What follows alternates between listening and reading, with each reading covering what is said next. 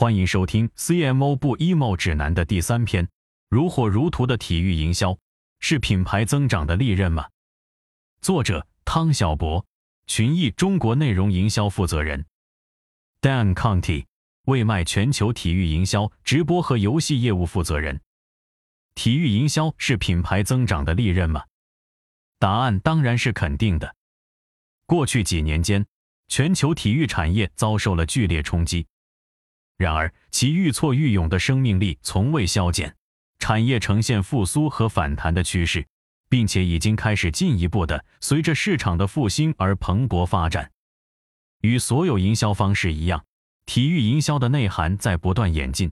火热的赛事合作背后，对受众及合作关系的精细挖掘和精益求精，才能保证更长期的增长。第一小节，不断拓展边界的体育营销。据统计，到二零三零年，全球体育赞助市场规模预计将从二零二一年的六百四十八亿美元增长到一千一百二十二亿美元。据美国体育商业杂志报道，二零二二年，体育直播占据了九十四个 Top 一百电视节目排行，风靡全球的体育产业在中国同样蓬勃发展。国务院印发的《体育强国建设纲要》中提出，到二零三五年。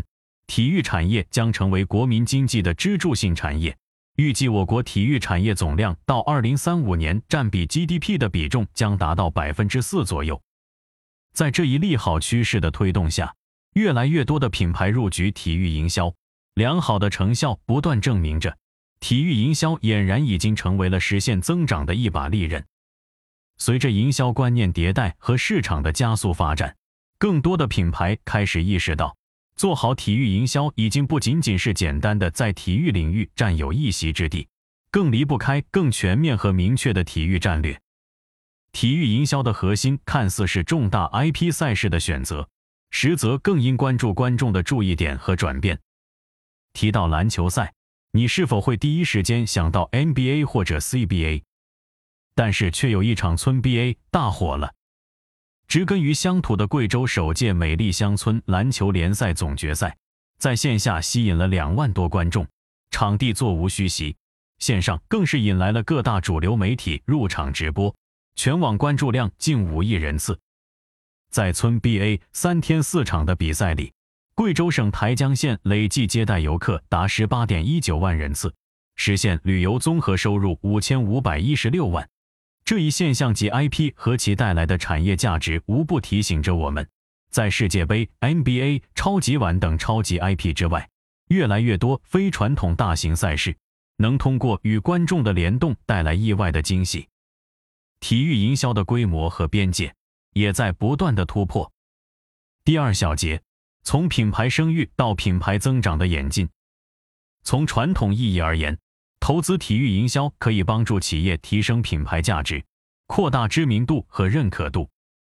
二零二三年的超级碗，美国歌手蕾哈娜不仅用火爆表演席卷赛场，并以临场补妆的行为让合作的美妆品牌引起全民热议。在比赛后的十二个小时内，品牌就收获了相当于五百六十万美元的媒体曝光，品牌搜索量飙升百分之八百三十三。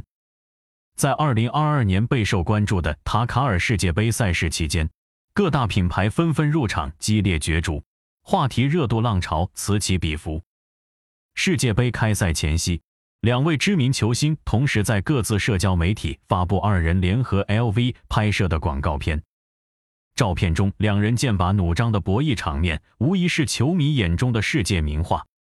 同时，贴合广告的文案：“胜利是一种心态。”引发了全世界网友热议，成为品牌声量在社交媒体上的衍生效果。体育营销会加速将粉丝对球队和运动员的忠诚度转化为对品牌的忠诚度。尼尔森的粉丝调查报告显示，如果价格和质量相同，百分之五十九的足球迷会选择本队赞助商的产品而非对手品牌。这也是为什么。诸多知名品牌坚持投资体育赛事的原因。今天，体育营销正在为企业带来长期发展的支持。例如，女子体育和电子竞技已然成为新势力的代表。二零二二年五月 TikTok 宣布成为2022年欧洲杯女子足球赛的官方合作伙伴。通过这种方式，不仅丰富了自身的内容形式，也成为了众多足球爱好者的首选平台。在卡塔尔世界杯期间，中国企业赞助了13.95亿美元，一跃成为最大赞助商的来源国。其中，海信在比赛首日投放的中文广告文案“中国第一，世界第二”，成功让海信闪耀世界杯。市场研究机构千趣发布的调查报告显示，通过高规格赞助2022卡塔尔世界杯，海信电视强化了其在年轻人心目中的高端品牌印象。世界杯期间及以后，海信成为了百分之四十六点四一的年轻消费者在购买和推荐电视时的第一选择。第三小节，增长的体育受众与被低估的复杂性。品牌增长离不开用户的支持。